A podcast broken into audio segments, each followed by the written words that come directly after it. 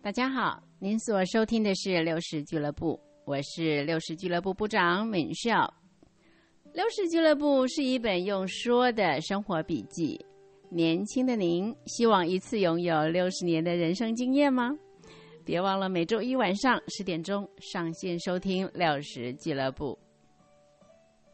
上礼拜我应邀到一所大学去做生涯发展的工作坊，题目叫做。我的生涯，我创造。在开始的时候，我分享了一个航海探险家的故事。从同学们的反应看来，还蛮具有启发力的。所以，我想这个礼拜咱们的六十俱乐部也来把这个故事分享给大家。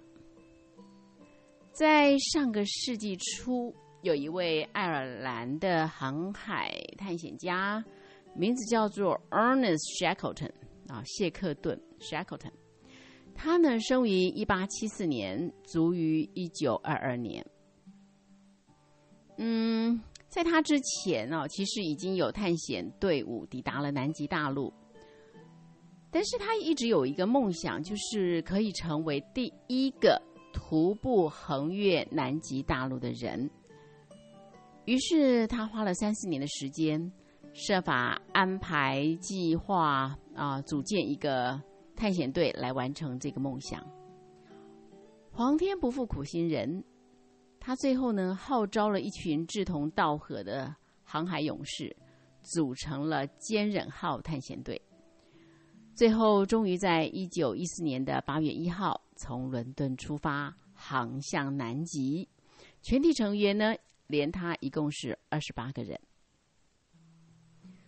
他是如何招募到这一群冒险勇士？其实很值得一提。在前一年啊，二零一三年的时候，他在伦敦的报纸上刊登了一则非常简短的征才启事，征求志愿者来参加他们当时正筹备中的这个南极远征探险活动。他的这个啊。广告啊，内容写的很简短，他是这么写的：危险旅程成征队员啊，薪资微薄，天寒地冻，不见天日长达数月，随时处于危险之中，无法保证平安返航。但如有幸成功。荣耀加身，名满天下。就这么一个很短的一个广告。本来呢，这个 Shackleton 希望能够得到大概五十到七十人的回应，啊，就很满意了。没想到，当时收到的应征信件居然多达五千封，非常惊人。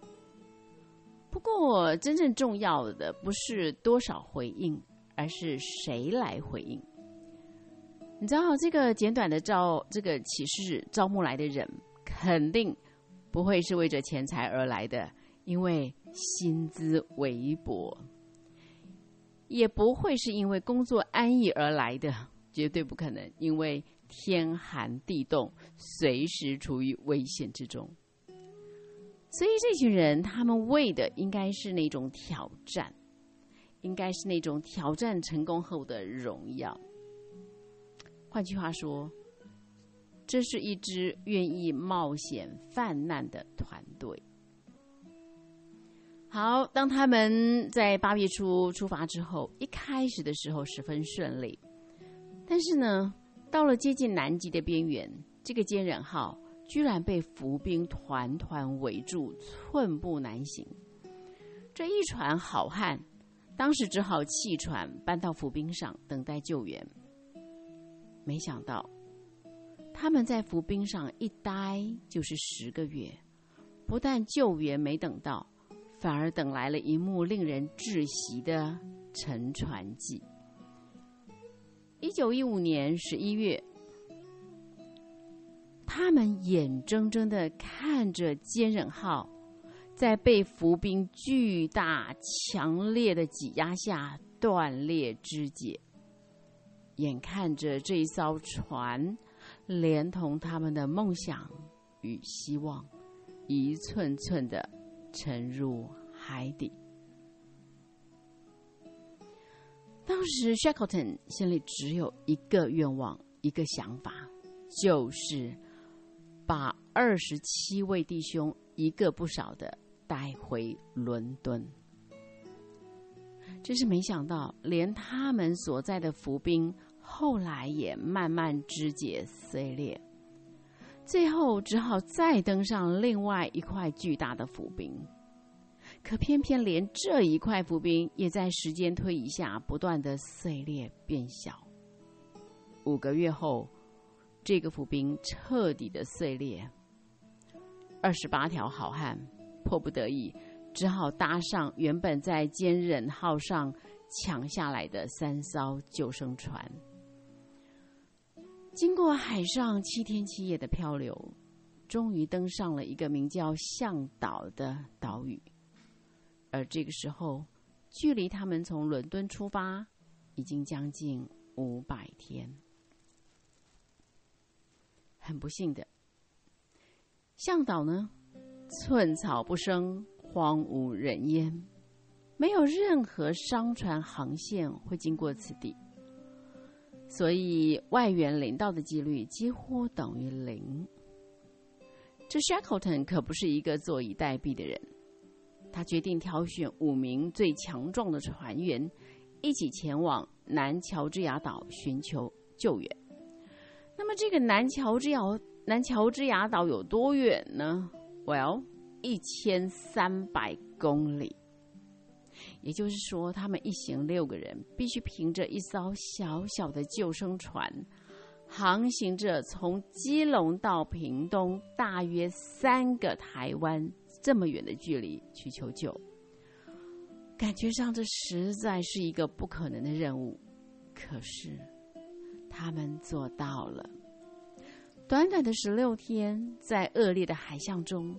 他们真的抵达了南乔治亚岛，多么不可思议！一行六人经过十六天的海上奋战，早已经精疲力竭。然而，展现在眼前的并不是一个终于成功的惊喜，因为他们登陆的地方，距离他们所期待的捕鲸站。还有一段遥远的距离。Shackleton 决定跟两位壮士再接再厉，踏上征途。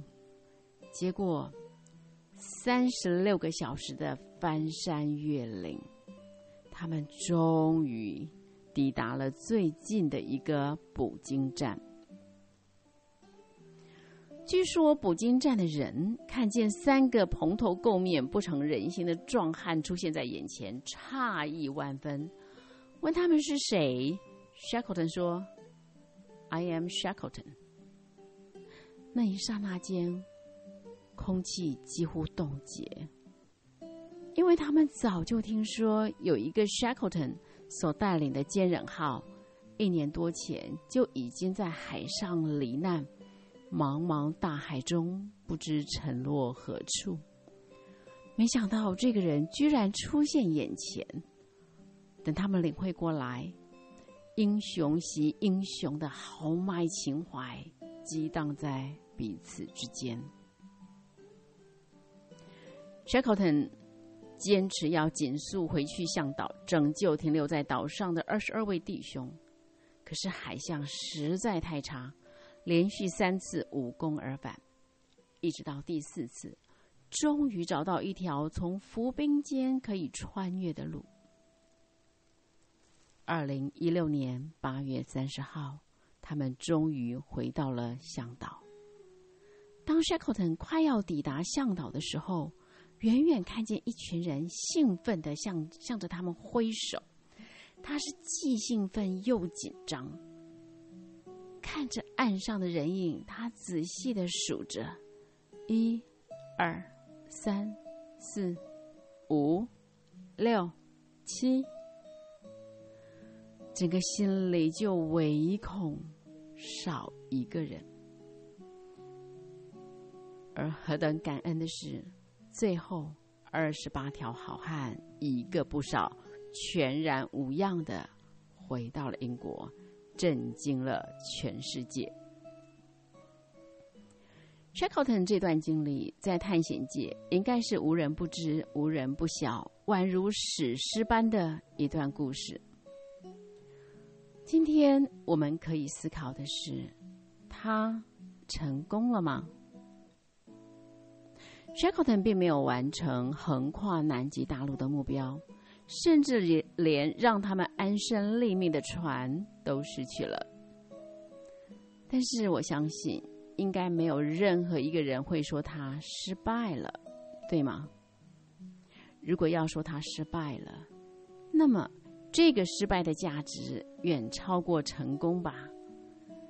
因为这个所谓的失败，带来了即使成功也无法创造的惊天动地与可歌可泣。这个所谓的失败带来了。即使成功达标，也无法创造的尊贵与荣耀。这段真实故事给我们好深的启发。到底什么是成功呢？一定要达标才是成功吗？一定要用结果来定义成败吗？还是过程可能更重要、更有价值呢？在我们达标的过程中，我们是选择相信，还是选择放弃？我们是选择乐观积极，还是选择悲观消极？还有，我们是如何看待伙伴的？我们是信任、珍惜每一位伙伴呢，还是只有自己的自我中心？这些看不见的态度。是不是比目标跟结果来的更真实、更有价值